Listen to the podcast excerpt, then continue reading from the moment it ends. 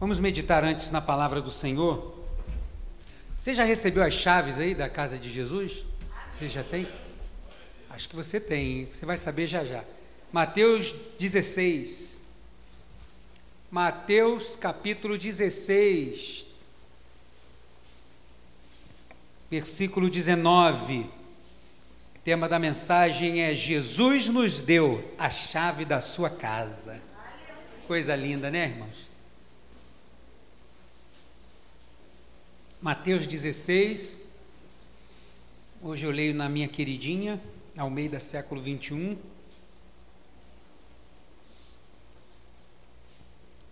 Mateus 16, versículo 19. Depois você vai manter a sua Bíblia aberta aí no capítulo 16 de Mateus. Nós vamos ler mais algum texto dela.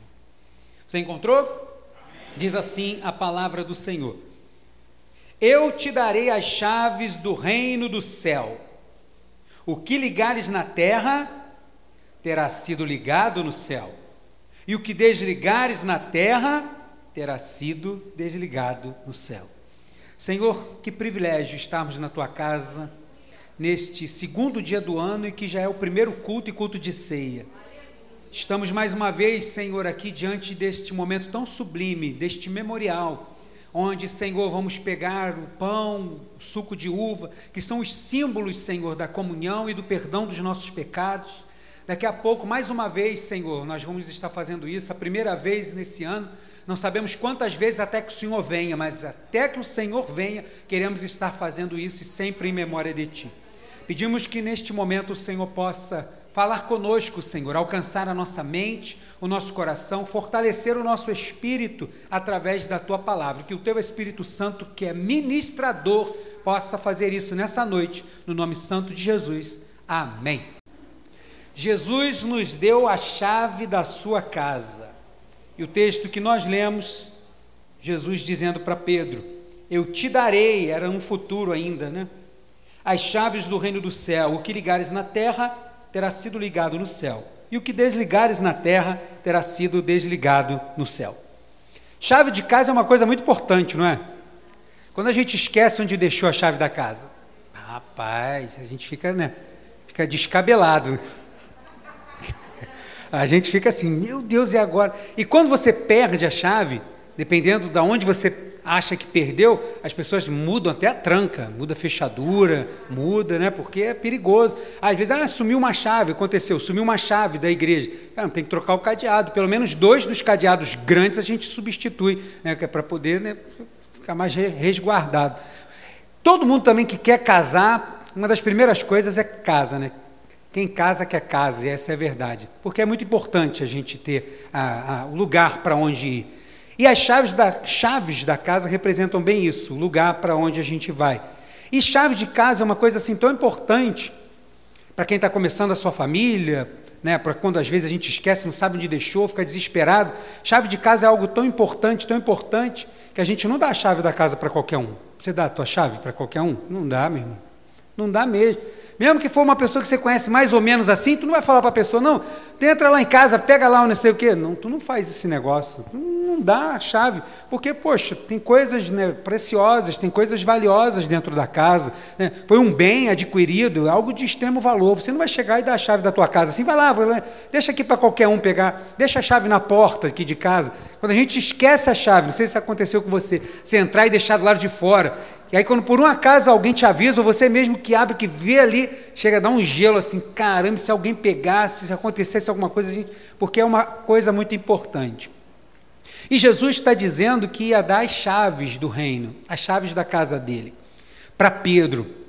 E aí a gente vai ver Pedro aqui, mais um pouquinho para frente, Pedro vai ser repreendido severamente pelo Senhor. E aí pode parecer assim, poxa, mas acho que o Senhor disse que ia dar, mas se precipitou.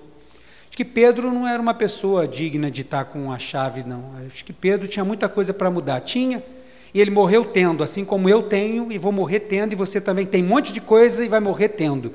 Mas porque aquele que tem todo o conhecimento, que sonda o nosso coração e sabe quem a gente é, ele é onisciente, ele sabe para quem ele dá a chave da casa dele. Ele sabe para quem vai cuidar bem das chaves da casa dele. Porque aquele que tem a chave da casa dele, não só tem o direito adquirido pela cruz de poder entrar na casa, mas ele tem o dever, ele tem o direito de entrar na casa, mas ele tem o dever de convidar outros para que entrem também, para apresentar o dono da casa, porque quem vai distribuir a cópia da chave, na verdade, é o Senhor. Eu vou só trazer essa pessoa até ele, e é o Senhor que vai dar uma cópia da chave. Você está entendendo essa figura que eu estou tentando usar? É isso que Jesus está falando aqui com Pedro. E esse é um texto maravilhoso. E aí ele vai dizer que o que Pedro ligar na terra vai ser ligado no céu.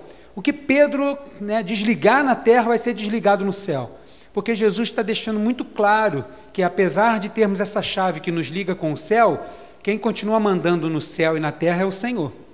A gente só consegue alguma coisa na terra, mas no céu é só Ele. E aí ele vai dizer: o que você fizer aqui, eu vou autenticar lá. É o que Jesus está dizendo. Mas como que chegou a isso? Porque eu pulei para o versículo 19 e não li todo o texto anterior, que é fundamental para que a gente entenda por que, Jesus está usando justamente esta figura. Por que ele está falando de chave aqui com Pedro? Né? Por mais que a Igreja Católica defenda aqui o conceito papal e a infalibilidade papal. Nesse texto, esse texto não quer dizer que existem homens infalíveis, não. Esse texto está dizendo que Deus colocou algo especial, importante, que dá direito ao reino dos céus nas mãos dos homens, para que eles valorizem e propaguem isso. Mas como que, se, como que isso chegou desse jeito? Para que a gente entenda tudo direitinho, aplique, entenda isso. E você pode perceber que desde que eu apresentei os planos da igreja para esse ano de ano de expandir o reino de Deus, as minhas mensagens estão sendo sempre com cunho evangelístico. Você está percebendo isso? Porque eu quero te levar a fazer essa curva também.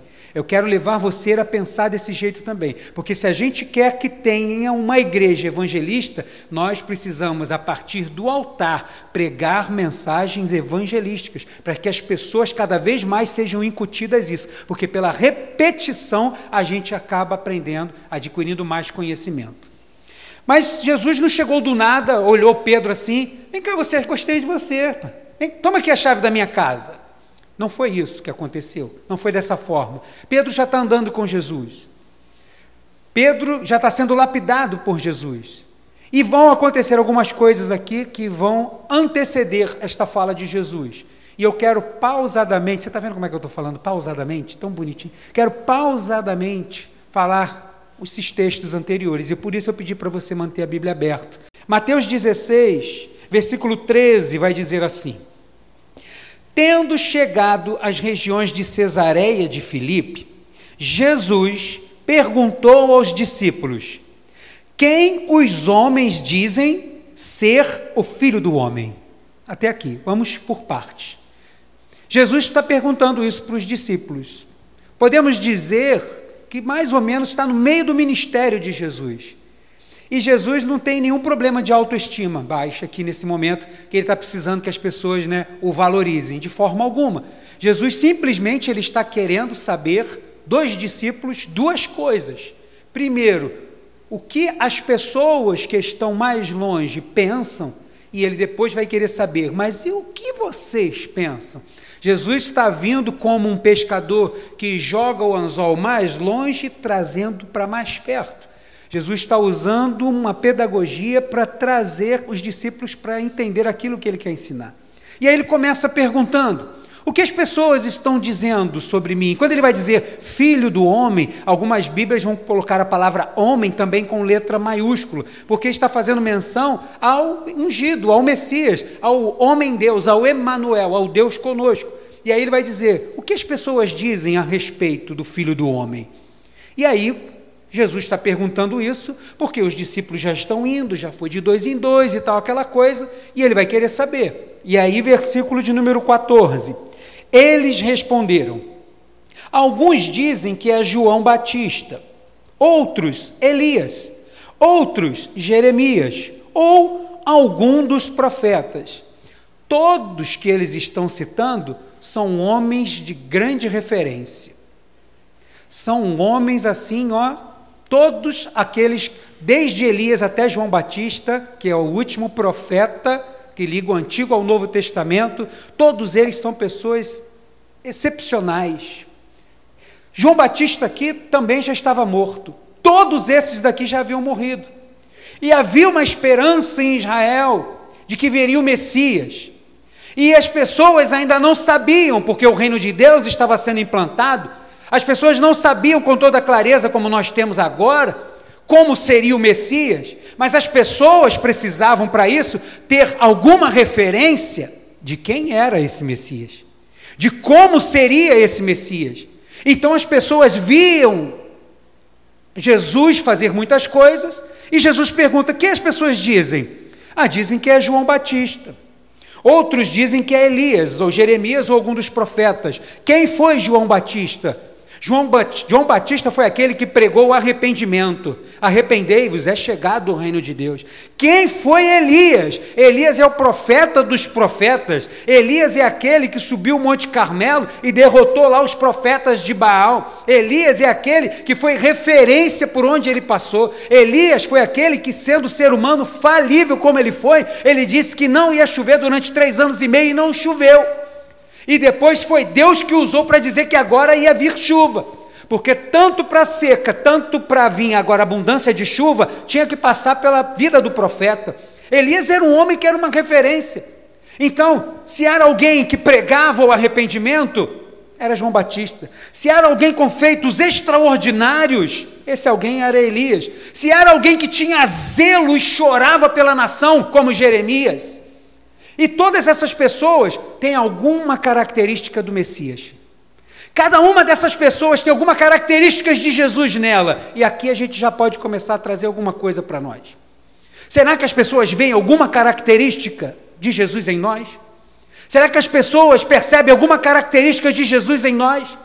Nós nunca vamos ser iguais a eles, nem na glória, porque em 1 João, quando a gente for ler de novo lá, 1 João vai dizer que quando estivermos lá com Ele, voltaremos a ser semelhantes a Ele, como era o propósito. Fomos criados imagem e semelhança, voltaremos a ser a imagem e semelhança perfeita com Ele na glória. Mas a gente busca ser igual, mas será que alguma dessas características que a gente busca ser igual a Jesus é evidenciada através da nossa vida?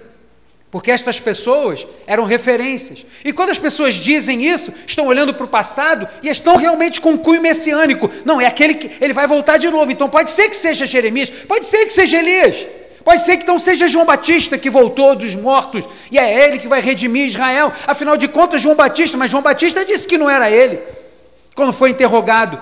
É você que é o Cristo? Não, eu não sou o Cristo, não. Eu só vim aqui a preparar o caminho para o Cristo. Eu não sou ele.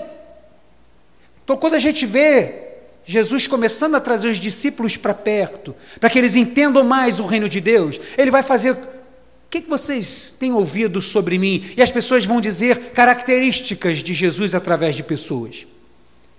E aí Jesus vai falar assim: Poxa, muito interessante isso. Mas o que vocês pensam de mim? Versículo de número 15. Depois que eles disseram tudo isso, Versículo 15: E Jesus lhes perguntou: Mas vós, quem dizeis que eu sou? E eu pergunto para mim e para você hoje. Lá fora, quem você tem dito que é Jesus? Porque estas pessoas que foram confundidas, que poderíamos chamar de cristãos, pequenos cristos, estas pessoas foram confundidas com Jesus por causa das suas características. Será que as pessoas também podem ver Jesus através de nós? Claro que podem, mas será que elas estão vendo? Jesus está perguntando para eles: e vocês, quem dizem que eu sou? Porque não é somente por aquilo que eu vou dizer que Jesus é, mas por aquilo que eu represento que Ele é onde eu estou. É como eu entro nos lugares, é a forma que eu trato as pessoas, é a forma que eu falo com as pessoas, é aquilo que eu ouço, é o lugar que eu frequento. Tudo isso anuncia quem Jesus é para mim. Porque se Jesus é para mim aquilo que a minha boca diz que é, as minhas atitudes precisam refletir quem é Jesus. Você está entendendo isso? E Jesus vai perguntar, porque Jesus está trazendo os discípulos para perto do conhecimento, e agora ele vai perguntar para eles: Mas vós, quem dizeis que eu sou? E o texto bíblico, ele é dinâmico, né? Os versículos Né? Vem direto. Às vezes passa alguns dias, passa alguns momentos e tal. A gente não sabe, porque o texto narra, é uma narrativa, narra uma história. Então a gente não tem uma noção clara do tempo, mas eu gosto de ler, né? Você já, já sabe como é que é o meu estilo. Gosto de ler e pensar texto. Quando eu li esse texto, eu pensei em talvez num silêncio que foi feito ali. Porque é uma pergunta muito séria. Porque quando eu digo o que as outras pessoas dizem, eu não estou atribuindo responsabilidade a mim. Mas quando dizem assim, não, mas e você? O que você acha dessa situação? Ele atribuiu uma responsabilidade a você. Porque o que você disser, é você que está dizendo, não é outra pessoa, é você. Então vai ser atribuído a você. E aí eu acredito que nesse momento ficou assim, um silêncio. E aí os discípulos, um olha para o outro, caramba. Ele... E aí Pedro, sempre o Pedro, ele é o que salta com a resposta.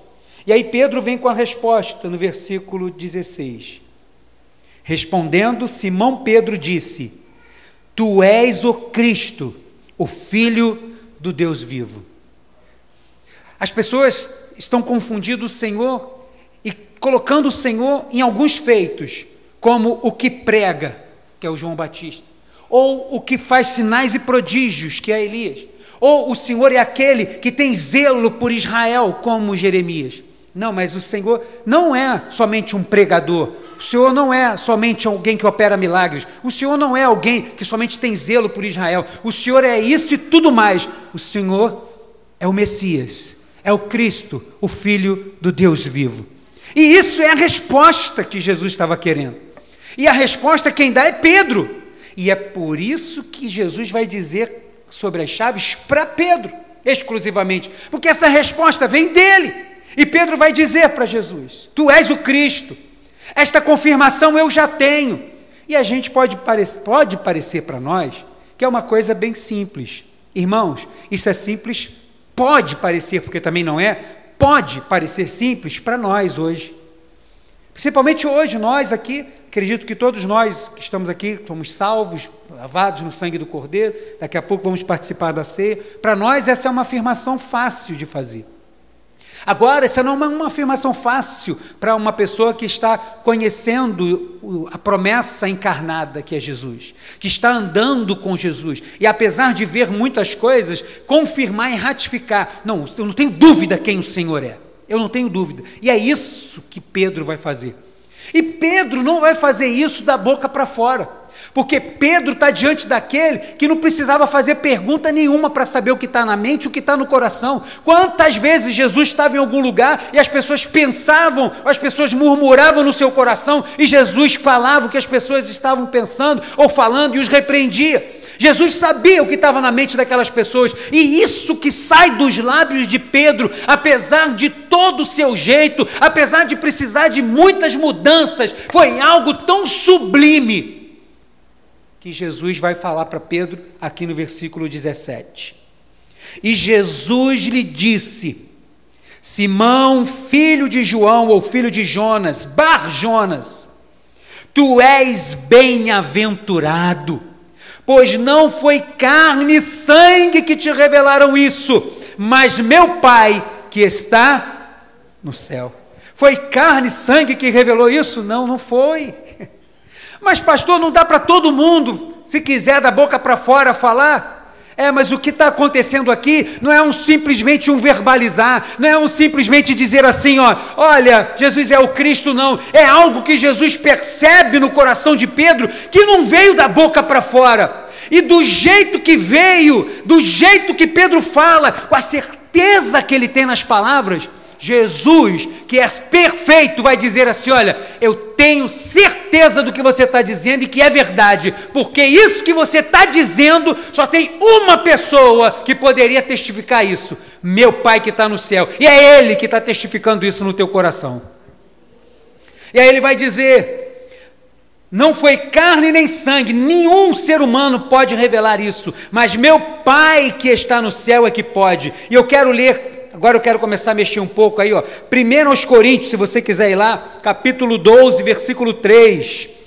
Primeiro aos Coríntios, quando vai falar dos dons, capítulo 12, verso 3, vai dizer assim: Portanto vos declaro que ninguém falando pelo Espírito de Deus, pode dizer: Maldito seja Jesus, e ninguém pode dizer: Jesus é Senhor, a não ser pelo Espírito. O que Paulo está dizendo aqui não é coisas da boca para fora, porque discurso vazio a gente conhece, mas o que eu estou dizendo é o que eu conheço que sai lá do fundo do coração. E a pergunta que Jesus faz para nós hoje, nessa primeira ceia do ano, é: quem eu sou para você? Eu sou alguém que tem uma mensagem muito bonita? Eu sou alguém que mostra zelo pela casa do Senhor? Eu sou alguém que tem uma mensagem poderosa e veemente? Ou eu sou aquele que, apesar de ser e ter tudo isso, eu sou aquele que veio para salvar? Porque esta certeza só Deus pode dar.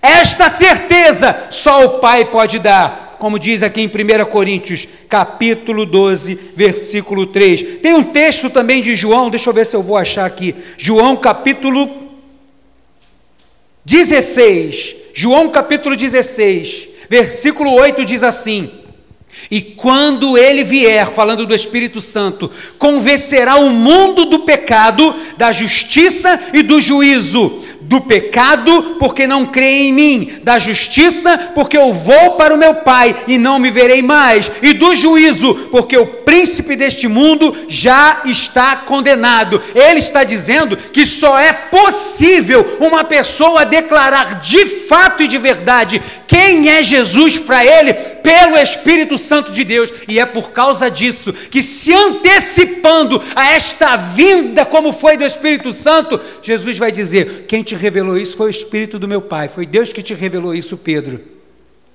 Você está se antecipando, Pedro. Você está conseguindo entender, Pedro, a essência daquilo que eu vim anunciar. E os outros o que dizem? Mas e vocês os, o que dizem? Nós dizemos e estamos diante da mesa daquele que é o Cristo, daquele que veio e que tão tão certo como veio para Pedro, veio para aquela geração, vai vir para nós também. Esta pergunta continua valendo e a resposta muito mais ainda. Não só para nós, mas para todos aqueles que vão estar ao nosso redor. E aí, por causa desta revelação, por causa deste entendimento, é que a gente chegou no versículo 19, que Jesus vai falar assim: rapaz, esse teu entendimento é de quem já está com o pezinho lá. Vou fazer o seguinte, ó. Fica com as chaves da minha casa que você vai precisar. E aí Jesus vai continuar o texto, versículo 18. A gente agora vai entender que chaves são essas. E digo-te ainda que tu és Pedro, e sobre esta pedra edificarei a minha igreja, e as portas do inferno, ou do Hades, ou da morte, ou da sepultura, depende da versão, não prevalecerão contra ela. Ele está falando, Pedro, essa tua afirmação é tão certa, que é por causa desta afirmação que vão ter igrejas espalhadas no mundo inteiro confessando Jesus como seu Senhor. Esta pergunta, Pedro, vai ser respondida assim como foi respondida em primeiro lugar por você. Essa pergunta vai ser respondida por muita gente a partir daqui. E as pessoas vão chegar até mim por causa desta primeira afirmação que você fez porque essa é a afirmação mais acertada da humanidade. E a humanidade por si só não pode chegar a ela, se não for o meu Pai que revelar. Se não for pelo Espírito Santo que está com a igreja hoje, que não for a revelar. Eu te digo, ainda que tu és Pedro, ele não vai mais se referir a ele como Simão, mas vai falar o outro nome dele, Pedro. E sobre esta pedra edificarei a minha igreja, a minha noiva, nós que aqui estamos, o corpo de Jesus. E que pedra é essa? Algumas pessoas vão pensar que essa pedra é o próprio Pedro, né? Vai dizer assim, é sobre Pedro. Não, não é sobre Pedro, mas é sobre a resposta de Pedro. É sobre a afirmação de fé e certeza de Pedro. E por causa desta afirmação, o Senhor vai dizer que vai edificar a sua igreja. Abre comigo aí Efésios capítulo 2. Eu gosto de estudar um pouco a palavra do Senhor. Efésios capítulo 2, versículo de número 20. Você encontrou aí? Efésios 2, verso 20. Edificados sobre o fundamento de quem? Fundamento de quem? Dos apóstolos e dos profetas, sendo o próprio Cristo Jesus o quê? A pedra principal é Ele, nada mudou. A rocha sobre qual a gente coloca a nossa casa e constrói continua sendo Cristo. Mas Pedro foi o primeiro a dar afirmação e dizer assim: olha, é sobre este lugar que eu me sinto seguro, é sobre esta rocha que eu vou obter salvação, porque tu és o Cristo, o Filho do Deus vivo. E Jesus vai dizer: por causa desta afirmação, Pedro, você é o primeiro, e diante disso, a minha igreja vai crescer. Eu sou a base, mas a resposta é essa: eu sou o Cristo, o Filho do Deus vivo. Pode entrar na minha casa, Pedro. Toma aqui a chave. Pode vir para cá. E o versículo 21, nele o edifício inteiro bem ajustado cresce para ser templo do Senhor. Jesus chega diante, traz os apóstolos mais para perto, experimenta os apóstolos, recolhe aquilo dos apóstolos que era o propósito da, do seu é, distribuir o seu conhecimento, de saber o que eles sabiam, para Jesus poder revelar aquilo que ele tinha. E aí, diante da resposta de Pedro, Jesus dá esta revelação para ele. Isso que você falou aí, ó, isso aí vem de Deus. E por causa disso, essa é a afirmação aonde a minha igreja vai estar baseada, Pedro. E você é o primeiro que chegou aqui. E é por isso que ele vai dizer que as chaves do reino eu vou deixar com você. Porque isso é exclusivamente de um homem só? Isso é exclusivamente de um grupo seleto de sacerdotes escolhidos né, aí lá pelo, pelo Vaticano? Essas chaves são distribuídas para todos. Todos quem? Todos que têm a resposta que agrada ao Senhor. Que resposta é essa? Resposta à pergunta: O que você diz que eu sou? Se a resposta é: Tu és o Cristo, o Filho do Deus vivo, eu creio em Ti, minha vida está em Ti, é para Ti que eu vou, você vai receber também uma cópia dessa chave. Para te garantir a entrada no reino e para que você possa, com essa chave, conduzir outros para lá. Dizer assim: você quer uma cópia dessa? Eu posso te levar para quem tem. Foi isso que aconteceu com Pedro. E é por isso que é Pedro que lá em Atos dos Apóstolos, depois do Pentecoste, quem é que prega? Pedro. Se eram 120 pessoas reunidas, quem prega é Pedro. Mas por que foi Pedro? Porque o Pedro era o mais importante, mas não, porque Pedro foi aquele que Deus disse: Eu vou entregar as chaves no teu reino, do reino a você, e a partir de você o meu reino vai começar a ser expandido. Na primeira pregação de Pedro, quase 3 mil almas. Nós queremos esse Jesus da mensagem de arrependimento que tem zelo por Israel, que faz sinais e prodígios, mas nós queremos esse Deus que salva. O que faremos para ser salvos? Esta foi a pergunta do povo. Não foi o que eu preciso para ser curado, como eu preciso ser amado, mas foi como eu preciso ser salvo, o que eu preciso fazer. Arrependam-se. E aquelas pessoas receberam uma cópia dessa chave também. E aí ele vai dizer que as portas do inferno não prevalecerão contra a igreja. E aí nós fazemos uma aplicação muito certa e correta, que é o avançar da igreja contra as potestades do maligno. A igreja jamais vai ser impedida, por mais que o inimigo coloque várias artimanhas, um monte de coisa, não vai impedir, porque não impediu até hoje, não vai impedir nunca o avançar da igreja do Senhor. Porque o que vai fazer com que o inimigo bata em retirada não é um avançar de uma igreja bem organizada, é o nome de Jesus, nada mudou. É pelo nome dele que o inferno bate em retirada. Mas ele está falando de chave. Ele está falando de uma chave. E está falando agora de uma porta. Que essa chave não serve. Ele está falando, não te dou dando chave para que você fique lendo livros aí que falem sobre as profundezas do inferno. Teve uma época aí, esqueci o nome da autora, a divina revelação do inferno. E as pessoas vendeu como nunca. Nunca vi as pessoas ter tanto gosto para conhecer o inferno. Duvido que aquela pessoa às vezes lê um livro de um devocional. Que aquela pessoa para ver um livro sobre formação espiritual. Ela queria saber tudo sobre o inferno. Se você se quisesse saber alguma coisa, se você quiser saber mais alguma coisa do que a Bíblia já revela, do que, que é o inferno, eu quero saber do que foi no céu. Eu leio lá Apocalipse. Eu quero saber para quem foi para o inferno, quem foi que agora está lascado, vai ficar lá. Enquanto eu estou vivo, eu quero continuar caminhando para onde eu quero ir. Eu lá quero conhecer ah, para onde eu não vou. Não quero saber, não, meu irmão. Não quero. Mas Jesus deu uma chave para ele, as chaves do reino. E aí ele está dizendo, Pedro, estou te dando essa chave, mas essa chave, ela não vai funcionar com essa porta, que é uma porta do inferno. A porta, na tradução, da morte.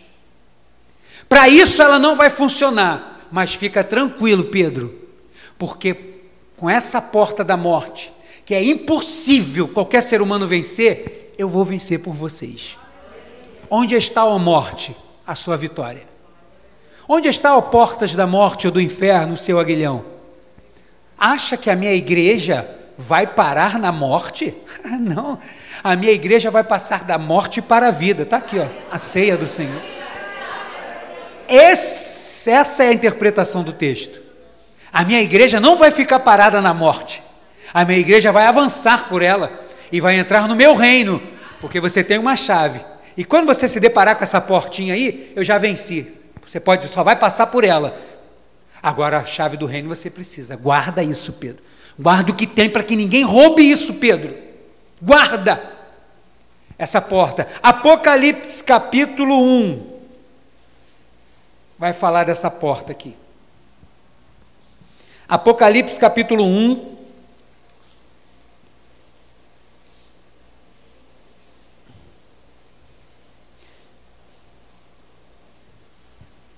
Achou aí Apocalipse? Versículo, ele estava aqui, agora, aqui, 18. Apocalipse 1, 18, você encontrou? Então diz assim, ó, palavras de Jesus. Eu sou o que? Ele está como? Ele está como? Como? Ele está vivo.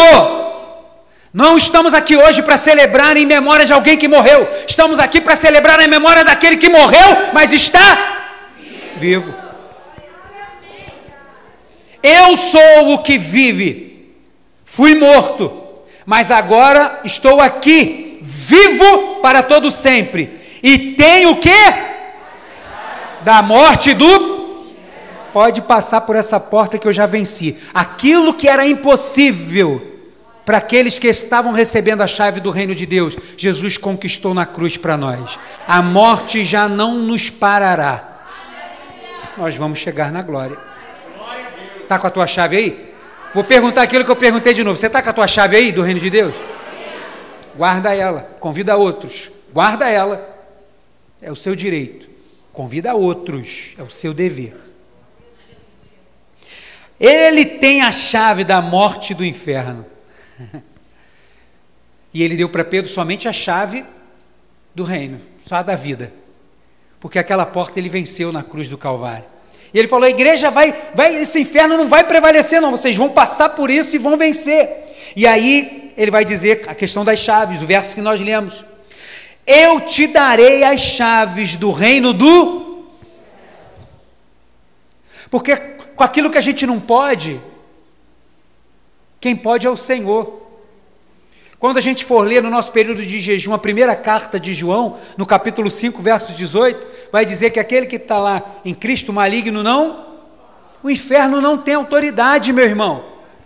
Para com esse negócio de achar que é, que, é o, que é o diabo, que não sei o quê. Tem tanta gente dando mais crédito aí às obras de Satanás do que qualquer outra coisa. Acontece qualquer coisa. Ai, não sei o quê. Ai, ora por mim, porque. Ai, ora por mim, que sei o quê. Mas o que, que aconteceu? Eu me machuquei aqui, não deu certo nisso, o negócio não saiu, o negócio fechou, o cadastro não conseguiu ser efetivado e tal. Ai, para com isso, irmão. Está dando crédito para cão vencido, coisa imunda. Nada disso. Fala assim: Isso aqui não deu agora, mas vai dar em nome de Jesus, porque eu ando com aquele que vive. Eu te darei as chaves do reino do céu.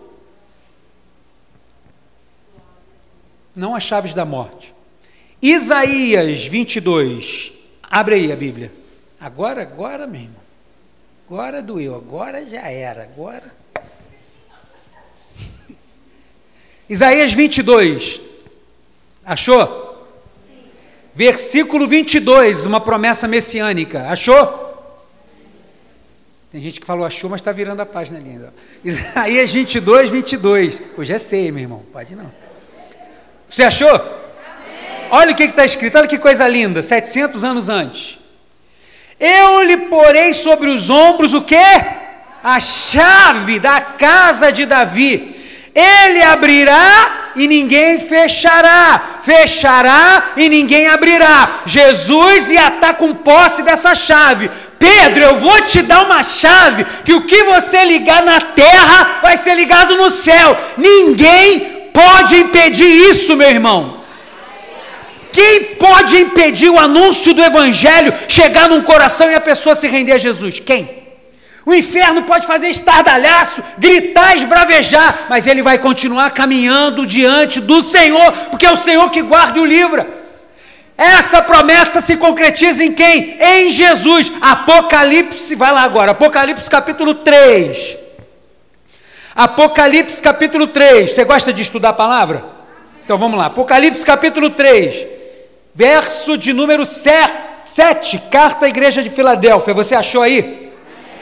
Escreve ao anjo da igreja em Filadélfia: Assim diz aquele que é santo, que é verdadeiro, e o que tem o quê? Está na mão dele, meu irmão. Eu que tenho essa chave. E aí ele vai repetir as palavras que já foram ditas. O que abre ninguém pode fechar, e o que fecha e ninguém pode abrir. Pedro, eu estou te dando a chave da minha casa. O que você ligar na terra, para quem você abrir com essa chave, ninguém pode impedir essa pessoa entrar também na minha casa.